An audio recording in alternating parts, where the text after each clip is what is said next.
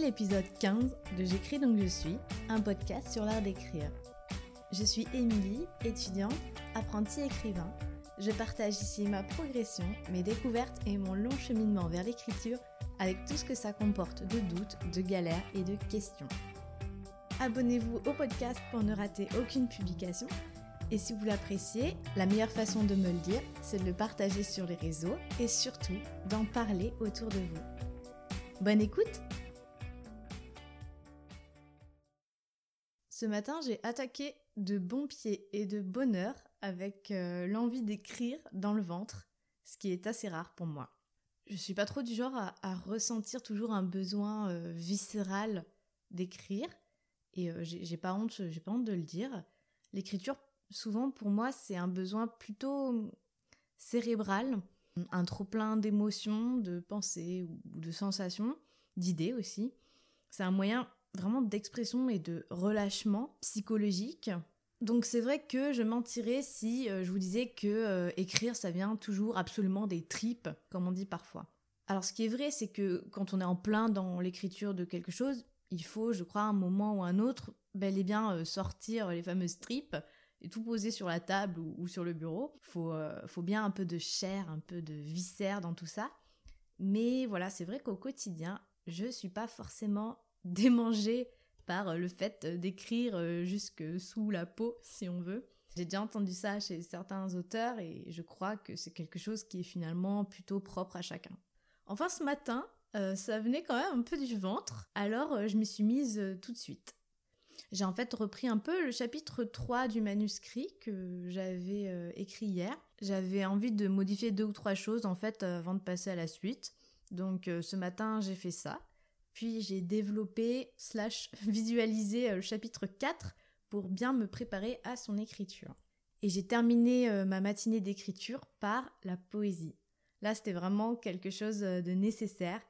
Et en général, quand je ressens justement l'écriture dans le ventre, c'est aussi un signe qu'il faut passer par la poésie. La poésie, pour moi, c'est la seule véritable manière d'ouvrir justement ces fameuses tripes et de tout faire sortir. Je peux être sûre que j'arrive à écrire dans ces cas-là, voire même à écrire beaucoup. Et vraiment, c'est très très agréable. En ce moment, en plus des poèmes que j'avais déjà commencé à, écrire avant, je travaille sur un texte un peu particulier puisque il s'agit de retranscrire en quelques vers mon sentiment au fil des jours sur ce qui se passe actuellement à travers bien sûr mon regard euh, tout à fait personnel. Le but c'est pas d'asséner une quelconque vérité, c'est plus de laisser une trace de mon ressenti sur les choses de manière euh, de manière euh, détournée. Je sais pas si, je peux dire ça.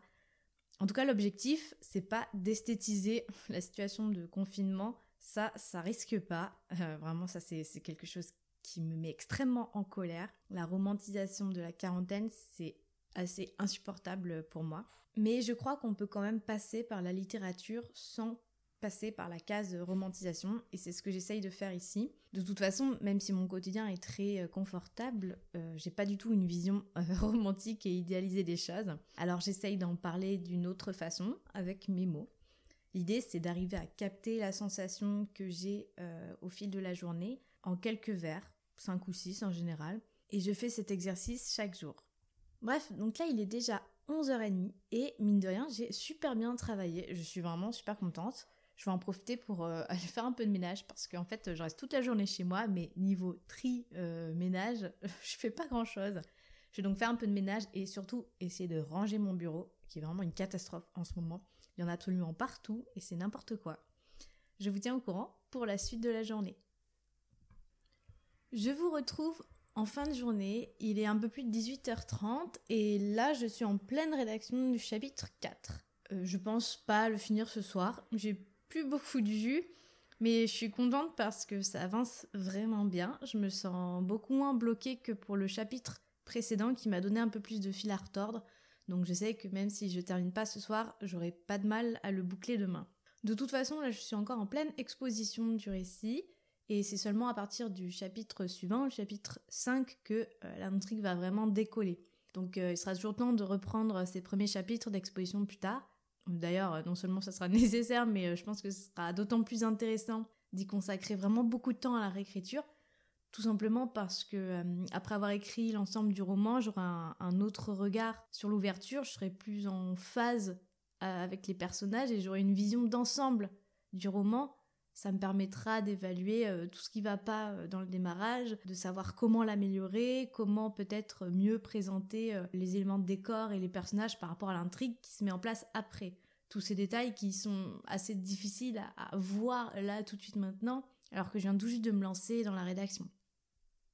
Bon, ma foi, ça a été une excellente journée du point de vue de l'écriture, donc j'espère que la semaine va continuer comme ça. Je sais qu'en écriture, il y a forcément des hauts et des bas, mais euh, là, si je pouvais rester dans le haut de la vague encore un moment, ça m'irait très bien. Donc pour me récompenser de cette euh, journée productive, je vais euh, me faire une belle pause et prendre le temps de lire, parce que je lis un peu moins en ce moment, vu que j'écris plus, forcément, les journées sont pas infinies non plus. Depuis presque un mois, là, je ne lis plus du tout de romans. D'ailleurs, le seul roman que j'ai lu ce mois-ci, c'est le bouquin de Rachel Vanier dont je vous parlais hier, justement.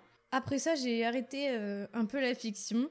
Déjà parce que je m'étais fixé comme objectif de lecture de découvrir d'autres horizons. J'avais une pile d'essais et euh, de livres de non-fiction en tout genre qui m'attendaient depuis des mois et que je prenais jamais le temps de lire.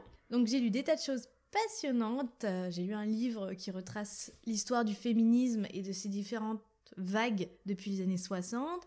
J'ai lu une biographie trop, trop cool de Madonna. Et aussi Les Vertus de l'échec, un excellent essai de Charles Pépin dont je vous reparlerai sûrement ici parce que honnêtement, lire ça juste avant de démarrer euh, mon projet d'écriture, c'était une vraie bonne idée. Bref, tout ça pour dire que en ce moment précisément, avec l'actualité un peu dense et lourde, paradoxalement, j'ai pas du tout envie de me plonger dans de la fiction. Alors que peut-être que ça pourrait complètement me changer les idées, je sais pas. Mais quelque part, j'ai envie de rester focus sur le réel. Et d'un autre côté, j'aime aussi beaucoup euh, apprendre et découvrir de nouvelles choses avec les essais. Bref, c'était le point de lecture, mais qui en fait a son intérêt aussi ici dans la mesure où euh, on dit souvent qu'il faut beaucoup euh, lire pour écrire, ce qui est évidemment complètement vrai. Mais moi, je me pose aussi la question de est-ce qu'il faut lire pendant qu'on écrit? Et si oui, qu'est-ce qu'il vaut mieux lire? Donc euh, je me pose aussi un peu ces questions euh, du rapport entre lecture et écriture ces derniers temps. Donc là aussi on verra ce que ça donne, si je ressens le besoin ou pas de lire de la fiction, de lire des auteurs que j'admire particulièrement, ou au contraire euh, des choses assez éloignées de, ce que moi j'aime faire et écrire par exemple. Ça je reconnais que j'ai pas trop d'idées sur la question, donc je sais qu'en tout tout début d'écriture, j'évite quand même euh, de lire des romans que j'adore ou, des auteurs que j'adore vraiment parce qu'il y a toujours un côté un peu déprimant de, lire quelque chose d'absolument merveilleux, d'absolument parfait et ensuite euh, d'aller euh, pondre son premier jet absolument horrible et ignoble. Je pense que le, décalage est un petit peu trop trop violent pour moi, donc je sais que voilà, en tout début d'écriture, j'évite, mais je pense que ça peut être aussi intéressant de se nourrir de ce qu'on aime au moment même où on écrit pour bah, justement euh, améliorer son propre texte. Bon, je sais pas, euh, je vous en reparlerai quand j'aurai un avis un peu plus précis sur la chose. J'en ai fini pour aujourd'hui, donc euh, je vous dis à demain. En attendant, passez une très belle journée et portez-vous bien. Merci d'avoir écouté cet épisode. Pour ne rater aucune publication, je vous conseille de vous abonner au podcast comme ça, vous serez notifié à la sortie de l'épisode suivant. J'espère que ça vous a plu. Si c'est le cas, n'hésitez pas à me le dire sur Instagram via mon compte Émilie Dezelienne. Et si le cœur vous en dit, laissez-moi une note et un avis sur Apple Podcast. Je lirai votre message avec plaisir. Merci beaucoup et à demain pour un nouvel épisode de J'écris donc je suis.